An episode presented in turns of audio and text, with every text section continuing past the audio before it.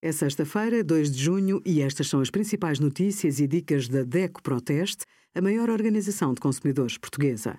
Hoje, em DECO.proteste.pt, sugerimos entrevista a José Galamba de Oliveira, cobertura de risco sísmico em Portugal é manifestamente insuficiente, protetores solares eficazes, mas com impacto ambiental, e 20% de desconto em teleassistência na Cruz Vermelha Portuguesa com o cartão DECO+.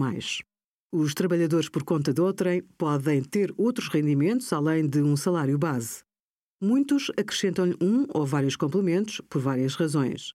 Por exemplo, porque trabalham por turnos, lidam com quantias de dinheiro elevadas ou têm isenção de horário de trabalho, sem esquecer os subsídios de alimentação e de transporte.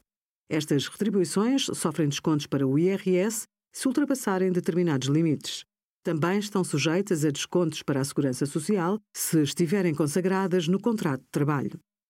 Obrigada por acompanhar a DECO Proteste a contribuir para consumidores mais informados, participativos e exigentes. Visite o nosso site em deco.proteste.pt.